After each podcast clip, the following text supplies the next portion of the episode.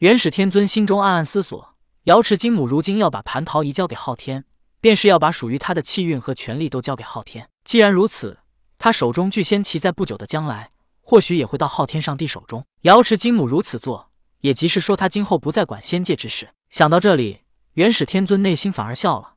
金母看似在帮昊天，但在天庭的蟠桃树长出蟠桃之前，他也不会再做什么事。而没了金母的震慑，那这仙界便是十二金仙独大。金母啊，金母，你看似在敲打我，实则却是帮了我。此时我已化出盘古巨身，谅那昊天也没有办法来压制我。只要我在人间威望足够，蟠桃树想要结出蟠桃，想要真正的完成气运迁移，根本无法做到。那么你便永远都不可能再插手三界之事了。想通了这些的元始天尊内心暗喜，但是表面上却是依旧无奈的表情。这时，瑶池金母站了起来，道：“元始天尊，此一去，我便不再插手仙界之事。”如那昊天的威望不足以压制你，那么蟠桃树便永远不会结出蟠桃，你应该开心才是。但我相信蟠桃树一定会结出蟠桃的。瑶池金母仿佛看透了元始天尊一般道：“果然，活了这么多年的圣人，一个个都是人精。”元始天尊能想到，瑶池金母自然也能想到。金母说笑了：“三界皆奉昊天上帝为主，贫道自然也是他的臣子。”元始天尊道：“你能这么想，当然就最好；不是也无妨。身为三界之主，如不能震慑三界。”又怎么有资格做这三界之主呢？我今天来告诉你这两件事，其实也是在表明我的态度。你无论做什么，我都不会管。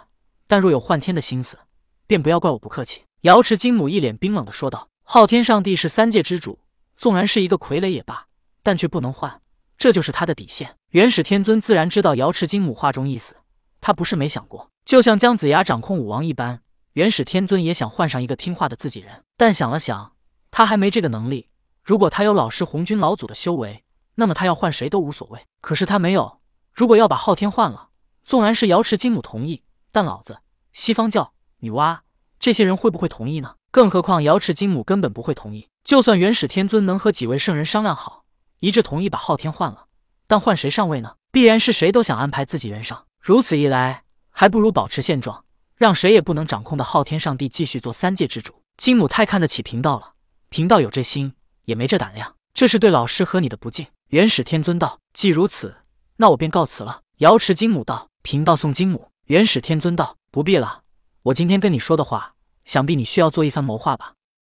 有这送我的时间，还不如想想该怎么做。”瑶池金母道。之后，瑶池金母离开玉虚宫，命仙女驾着九凤飞天辇，又回到了瑶池。昊天上帝有九龙沉香辇，元始天尊也有九龙沉香辇，包括老子，通天教主也有。但平日里不是正大光明昭告世人的出行，他们要么驾云，要么就是骑着坐骑。老子出行一般都是青牛，通天教主下界骑着魁牛，元始天尊的几次下界都是驾着九龙沉香辇，而这驾车之人正是南极仙翁。元始天尊把自己的坐骑四不像给了姜子牙，没了坐骑，他有理由坐九龙沉香辇。可是红军老祖下界没有坐骑，便是驾云。神仙出行并不是一定要有坐骑或者坐驾，由此可见。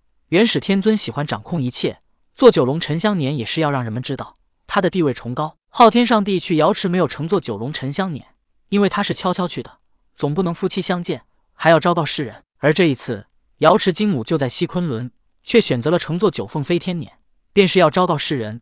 对于元始天尊画出盘古巨身，他是不满的，这也相当于在仙界打压了一下元始天尊。在瑶池金母走后，元始天尊暗自思索：金母把蟠桃交给了昊天。而且还言明不再管三界之事，除非蟠桃结果。可是，在这之前，他却不能再给昊天帮助。如今，昊天看似一家独大，但天庭神灵并没有真心归顺他，西方教也蠢蠢欲动。三界看似平稳，但却暗流涌动。那么，金母为何在这个时候把蟠桃交给昊天呢？不好！元始天尊暗道，他忽然想到了一个很重要的事情。